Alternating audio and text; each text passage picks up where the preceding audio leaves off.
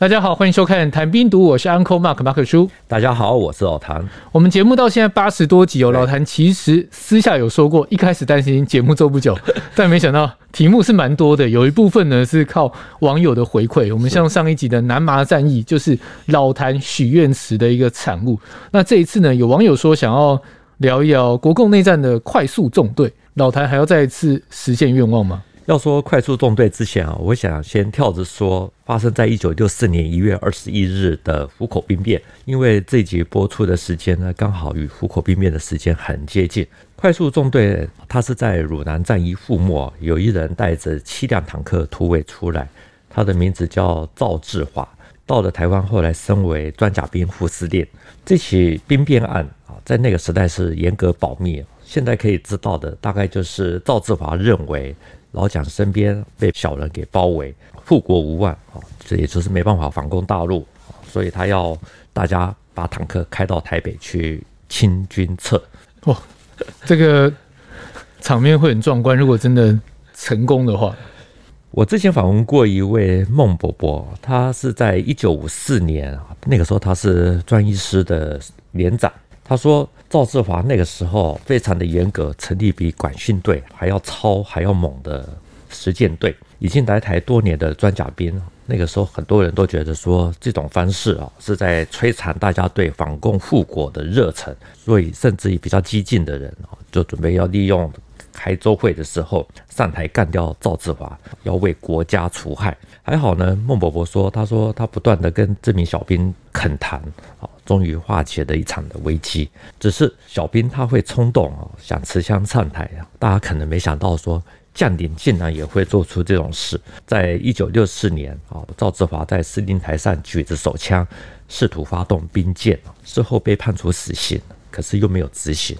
最后等到老蒋过世，才在以前他的上司蒋纬国的运作之下保外就医。就不管在哪个时代，兵变都是非常敏感。不管是你说小兵，然后尤其这一次是一个副司令，对对对。台湾当年有两个装甲师啊，一个是驻扎在新竹湖口啊，一个是在台中清泉岗。我们简单说一下背景，就是在一九四九年五月啊，装甲兵部队由上海运到台湾，分散在台澎金马。一九五四年扩编为装甲兵司令部，司令部呢也从台北迁到了。台中的清泉岗，然后呢，那个时候装甲兵原来有四个总队啊，就把它整编为两个师。第一师是赵志华部队，就驻扎在湖口啊，他的就严格操兵。第二师呢，也是装二师，就驻扎在清泉岗。一九六四年一月二十一日，这一天是对装一师战备检查的日子，已经升迁到副司令的赵志华，就代表司令去做战备检查。专一师这个时候，他的师长是徐美雄少将，副师长是侯富。赵志华在检查副师长侯富的装备的时候呢，侯富就把手枪给取了出来，啊，赵志华就把玩了一下，就把子弹给上膛，然后就握在手上就不交还了。然后接下来到了上午十点多的时候，赵志华那个时候。把所有的各项的检查都差不多都完成了，然后就在集合场上对受检的部队三千多人啊开始训话。他首先讲的是说啊，装甲兵的发展历史，还有他个人的战争经历。突然间就走掉了，讲到其他的啊，就开始批评那个时候除了总统以外啊，全部都是贪污集团啊，以反共抗俄作为骗局啊。现在只要一个营就可以去扫平台北。所以他说，整个政府都是诈骗集团，对，差不多这个概念了吧？呃，除了总统以外啊，除了总统以外，那主要针对哪些事情会让他有这样的一个感触？因为那个时候，法国啊、日本等等哈，都准备要与中华民国断交。赵志华认为政府没有能力处理外交问题啊，台湾面临的很严重的孤立主义啊，必须要大力的整顿。第二是高级将领啊，生活腐败，比如说他举。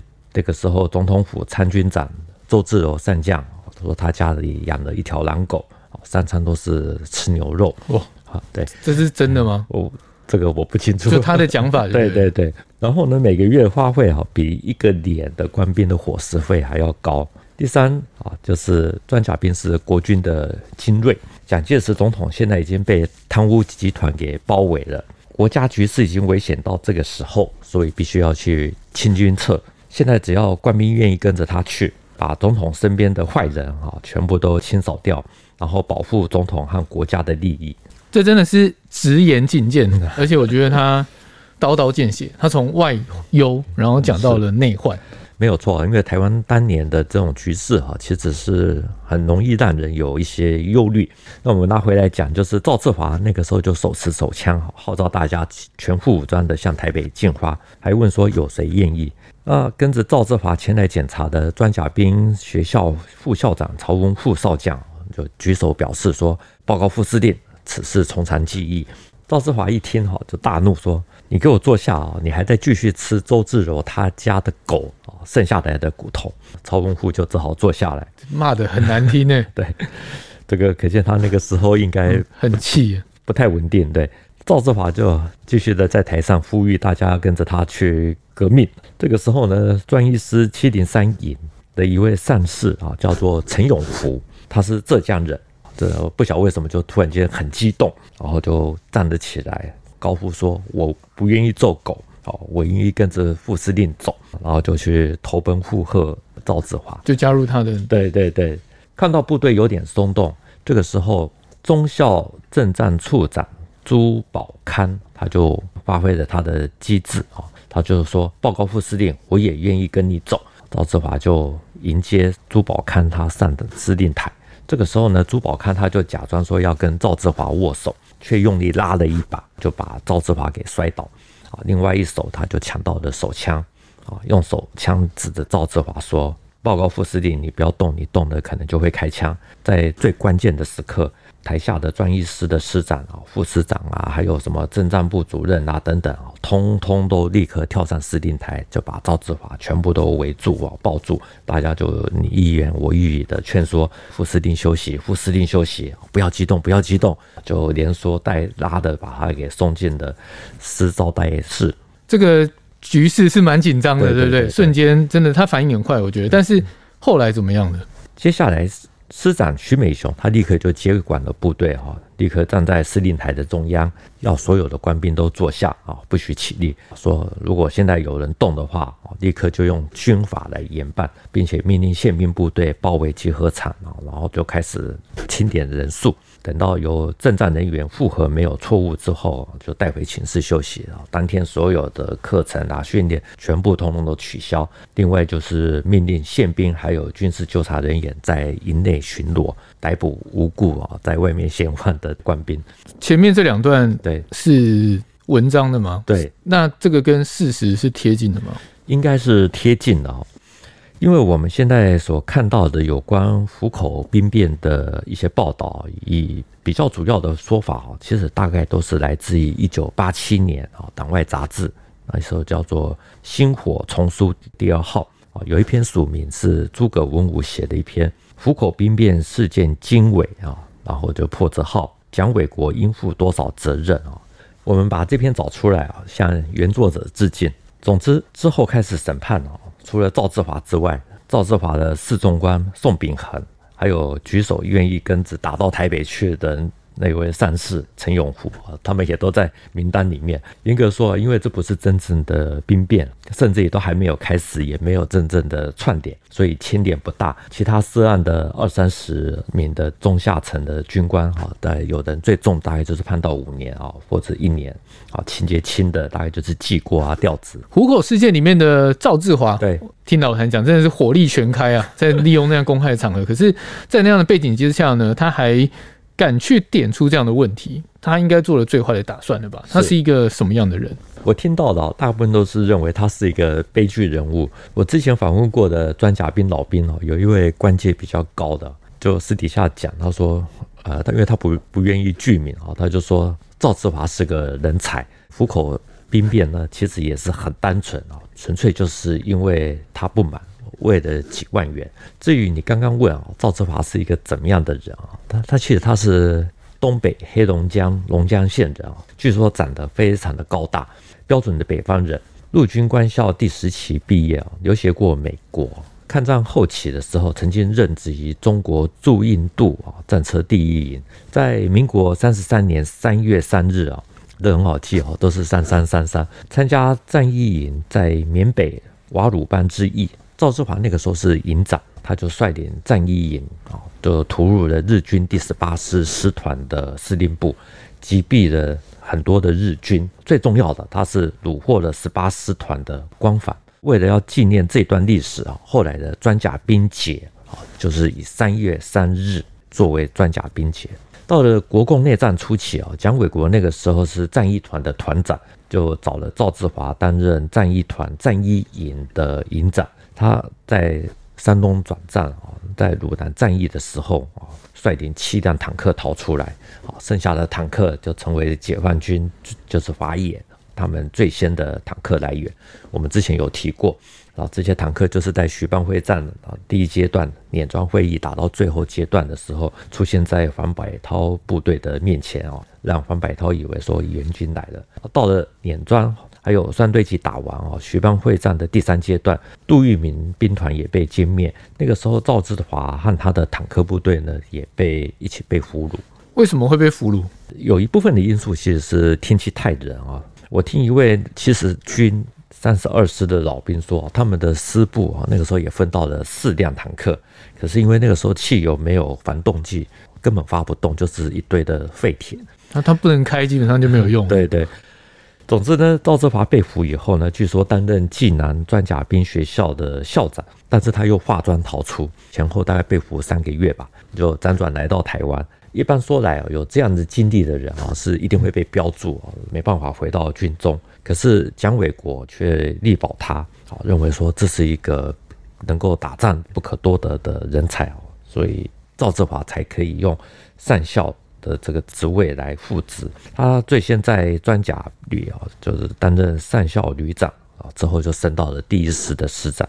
蒋纬国在担任装甲兵司令的时候呢，就把赵志华升为副司令，好，准备要培养他为下一任的装甲兵的司令。湖口兵变的前一年九月啊，蒋纬国那个时候被调为台北陆军指挥参谋大学，结果接任司令的不是赵志华，而是由陆军总部副参谋长下放的郭东安。啊，他是装甲兵司令的师长，但是又比赵志华晚两任，所以这算是找学弟接班。对，然后这样对赵志华来讲，真的面子挂不太住了。学弟在他上面，陆军总司令哈刘安琪的回忆录里面有提到这一段，他说赵志华搞虎口事件啊。其实是用心不纯，说虎口事件呢，既不是兵变，也不是兵谏，是装甲兵副司令一时糊涂造成的。他对蒋纬国的某项错字呢不满。其实刘安琪所说的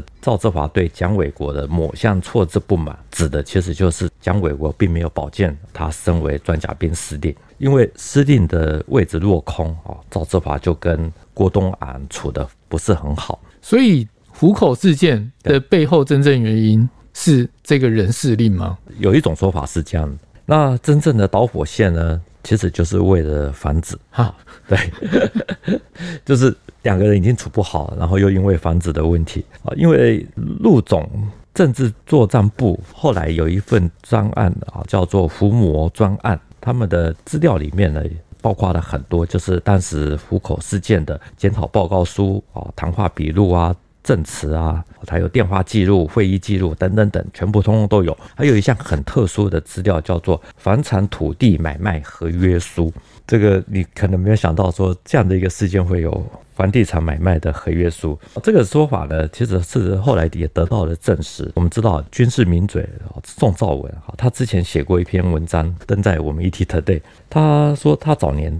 有一个很偶然的机会哦，认识到了那个时候赵志华他的侍从官宋秉恒。那宋秉恒那个时候是全程在场。那他说宋秉恒告诉他，赵志华那个时候住在台中市民权路的房子啊，产权本来是属于南投县啊农会，是装甲兵司令部按照国军将领职务官设规定哦，帮他顶下来的房子。后来南投县农会要处理产业，就新闻专家兵司令部说，现住户呢可以优先承购，价位大概是新台币三万元。当时的钱很大，但三万块，赵志华好歹少将，对不对？对对对，应该不至于拿不出来吧？宋敏恒说：“哦，赵志华很清廉，竟然真的是没有多余的钱可以买他所住的房子。当时的装甲兵司令部有一笔基金，可以提供官兵急用借支。那赵志华就叫宋秉恒拟了稿啊，向装甲兵司令部借支，然后并从薪水中啊之后就开始分期来归还。宋秉恒他就照指示写了一份的借款签呈，签呈上去之后，郭东安在签呈上批转呈总部啊，也就是说。你要去和陆军总部说这件事，其实是跟陆总毫无关系。郭东安摆明的态度就是故意不借。看到了签呈这个下来以后呢，赵志华脸色非常的难看，就把公文往抽屉一摆，然后整天都不讲任何一句话。他心中的那种不满啊，就开始要爆发，因为他手头本来就不宽裕。现在又要面临搬家、租房子，还有增加开支啊，什么什么那些，就铸成了大错。我觉得应该事出必有因，不会只是房子啊，然后也不会只是升迁，应该是连串事件下来，然后让他在那个公开场合去暴走。对对对。事后呢，赵志华他因为做了这件事，就被移送军法审判。蒋伟国有好几次在相关的检讨会上啊，就替赵志华还价。啊，说赵志华是被郭东安气愤的头，发神经病，但是他绝对是效忠总统蒋公，为了要效忠，所以用错的方式来表现，并且还在蒋介石的面前呢，不断的替赵志华扛责任。不过呢，因为那个时候南韩、越南都相继发生了政变，赵志华在这个时间点又干下了这么冲动的事哦，在正当的理由其实都很难逃制裁，太敏感了。对。他后来就被判死刑，可是又没有执行啊，长期监禁。他之所以没有被枪毙，第一是蒋纬国的救命之恩，第二是就好像我们前面提到的刘安琪所说的，在煽动性的演说里面，赵志华数度提起他对蒋介石的效忠还有崇敬，所以才免于死。赵志华后来是被关在新店明德监狱啊，据说里面还有两个小监狱，其中有一间是关他的，在狱中呢。赵志华他有慢性肝病啊，的一九七五年蒋介石去世了以后，赵志华符合减刑条例啊，就改判无期徒刑。到了七八年，每一年都还会去探望赵志华的蒋纬国，积极的运作，把赵志华从新店监狱领了出来，保外就医。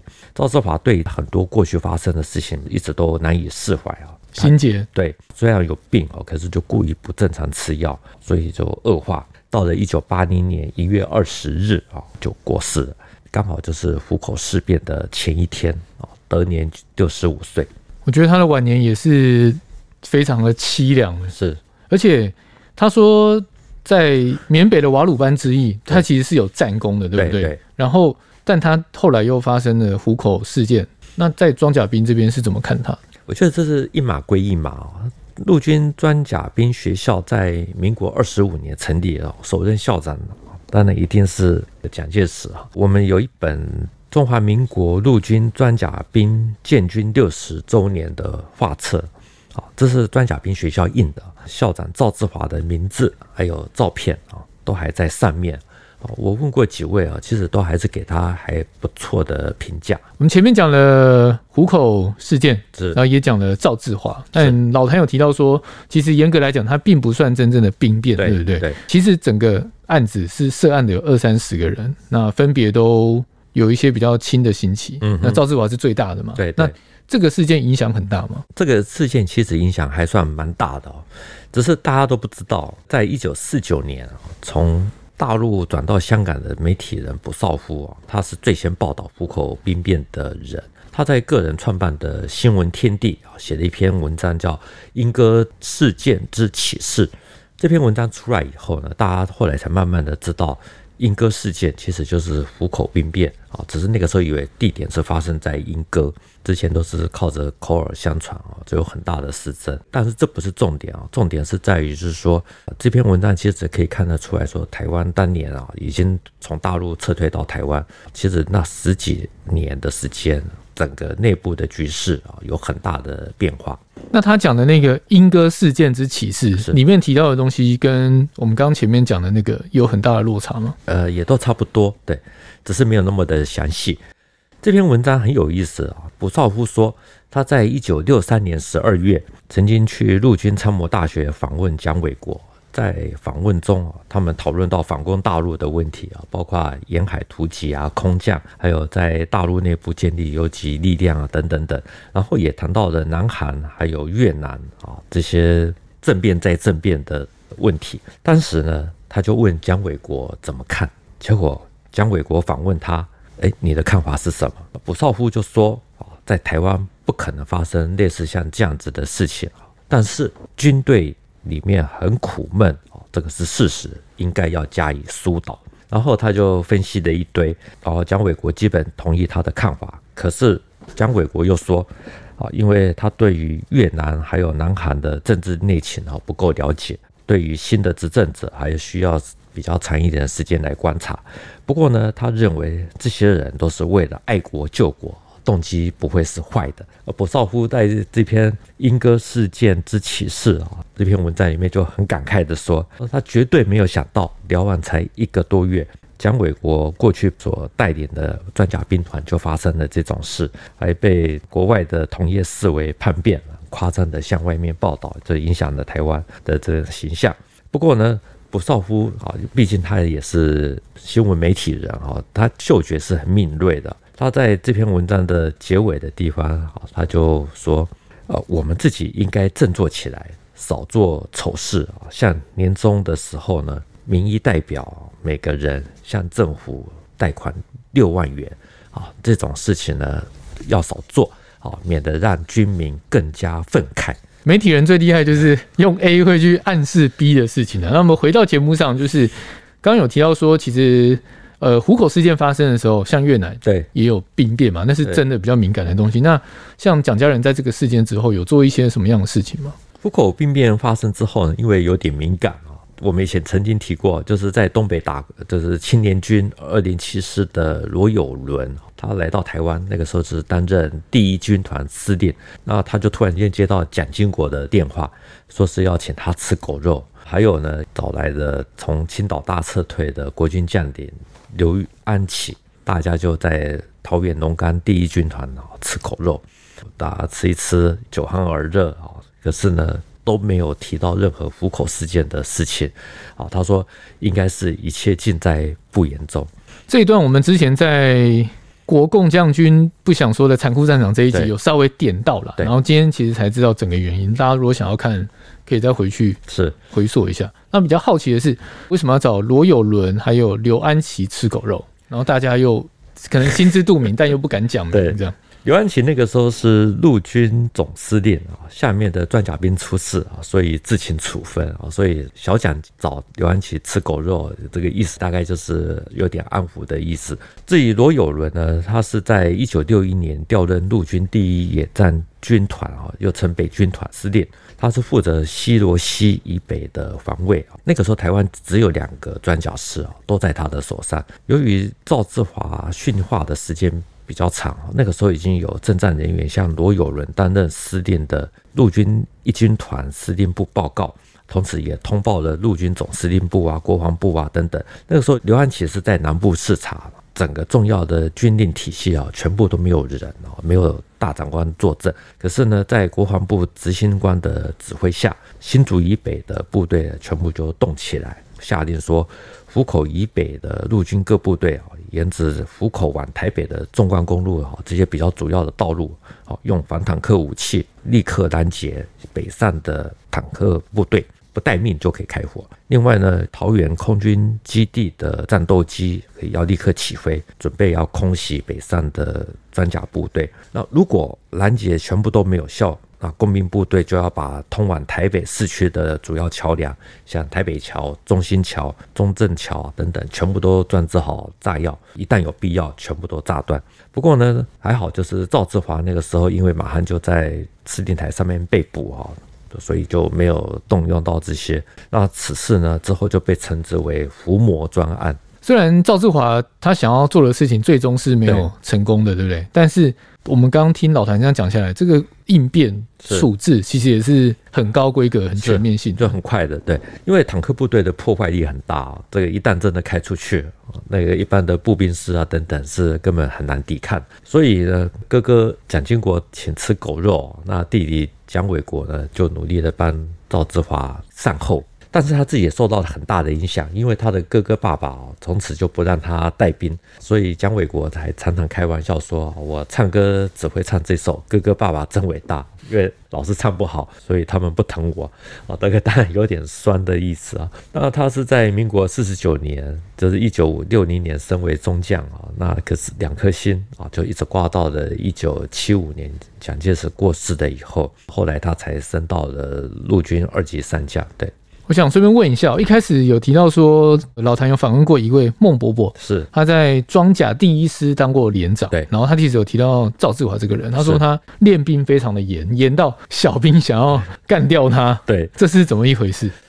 我们前面提到的孟伯伯，他说赵志华这个是因为管得很严啊，特别是成立了一个叫做实践队。这个比管训队还要可怕啊！进去就是拳打脚踢，开始修理猛操，比在连上哈还要辛苦十倍。那，特别的是呢。进去没有什么特别的理由，就是觉得说，哎，我觉得你太自由了，太散漫了，我就把你送进去，或者说有长官看你不顺眼，就把你送进去啊。因为一进去就修理，所以还出过人命。在这样子的环境之下呢，大家都受不了。他说那个时候从大陆来台湾的这些装甲兵，因为他是技术兵种，所以都会有受过一些教育。那已经来台五年六年了，基本上呢都已经二十二岁、二十三岁以上，所以他们没办法接受这样的管教，就觉得。可能回不去，前途满满。其中有一位姓马的弟兄，态度尤其激烈。孟伯伯就跟他恳谈哦，这位姓马的士兵呢，就跟他讲出他的计划啊，就是说，因为赵志华在训话的时候呢，习惯要大家坐下，所以他准备带一把卡宾枪冲上台，把赵志华给做了，然后再宣布赵志华的罪名。说他这样子是要为国除害啊，接着就引爆手榴弹要制裁啊。孟伯伯说他妈他听的简直是 啊，你可以想见，反正就讲到两个人都抱头痛哭。经过了这番的心理疏导之后呢，这个才没有酿成悲剧啊。所以说孟伯伯讲的，他完全没有想象最后竟然是赵志华做的这件事情，因为赵志华没有一个赵志华没有遇到一个。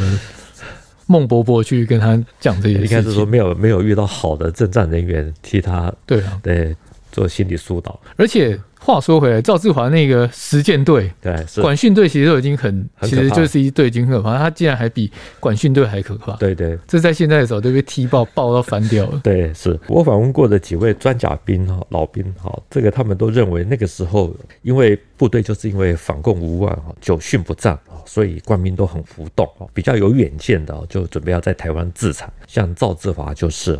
因为那个时候军人待遇很低哈，没有钱啊，真的就是为了那几万。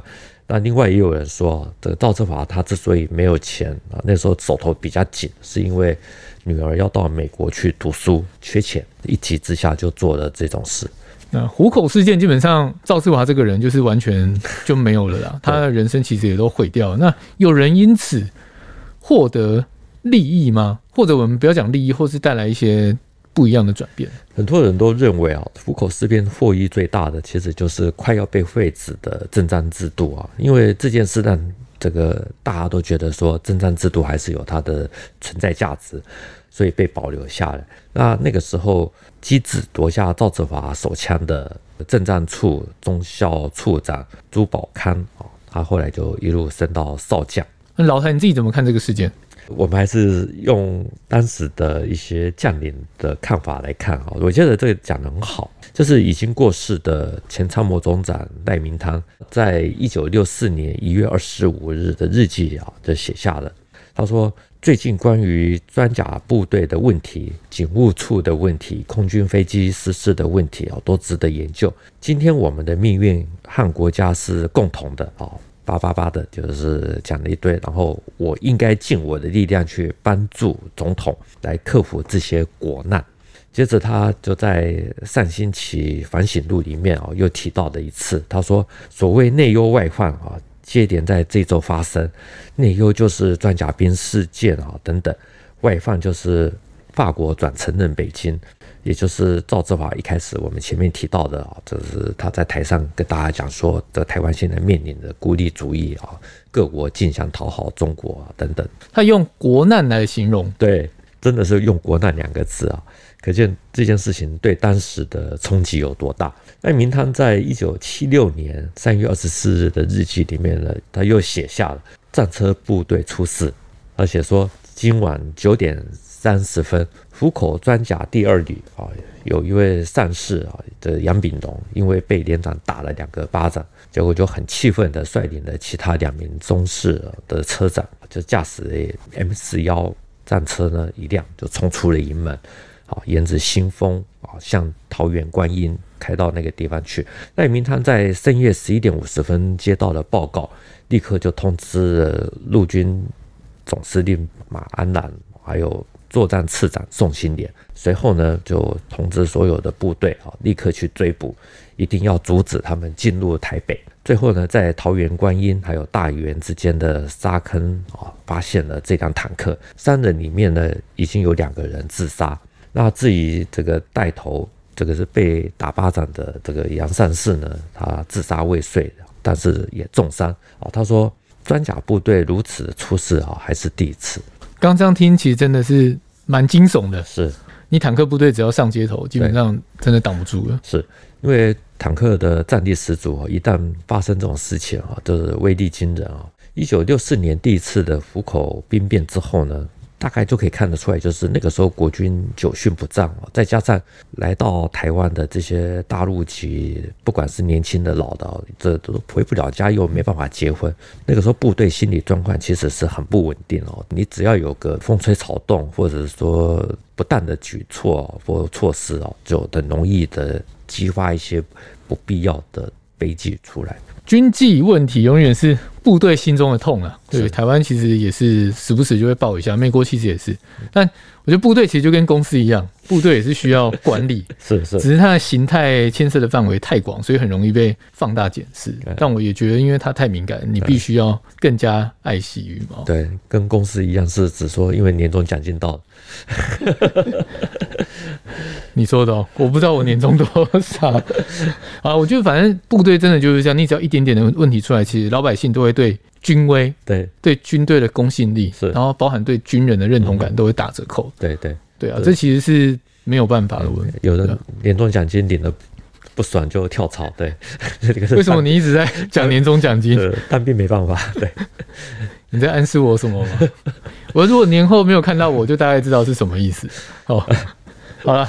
这一集的节目就到这边，谈兵读武，新闻与历史的汇流处，军事是故事的主战场，只取一瓢饮，结合军事历史跟人文的节目，除了在 YouTube 上可以观看，在底下留言交流之外呢，也能用 Podcast 收听。欢迎听众到 Apple 的 Podcast 给我们留言以及五颗星的评价。再次谢谢老谭，谢谢大家，我们下次见，拜拜，拜拜。